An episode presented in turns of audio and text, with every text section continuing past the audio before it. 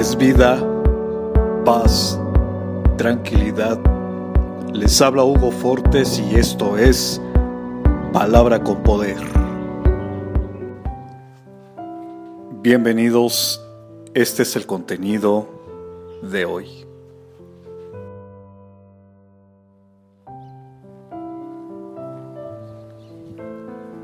¿Qué importa si otros te juzgan? Esa opinión solo forma parte de la realidad de ellos, no de la tuya. En fin, la opinión que cuenta es la que Dios tenga de ti.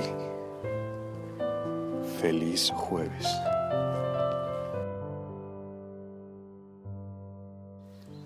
Comparte, será chévere.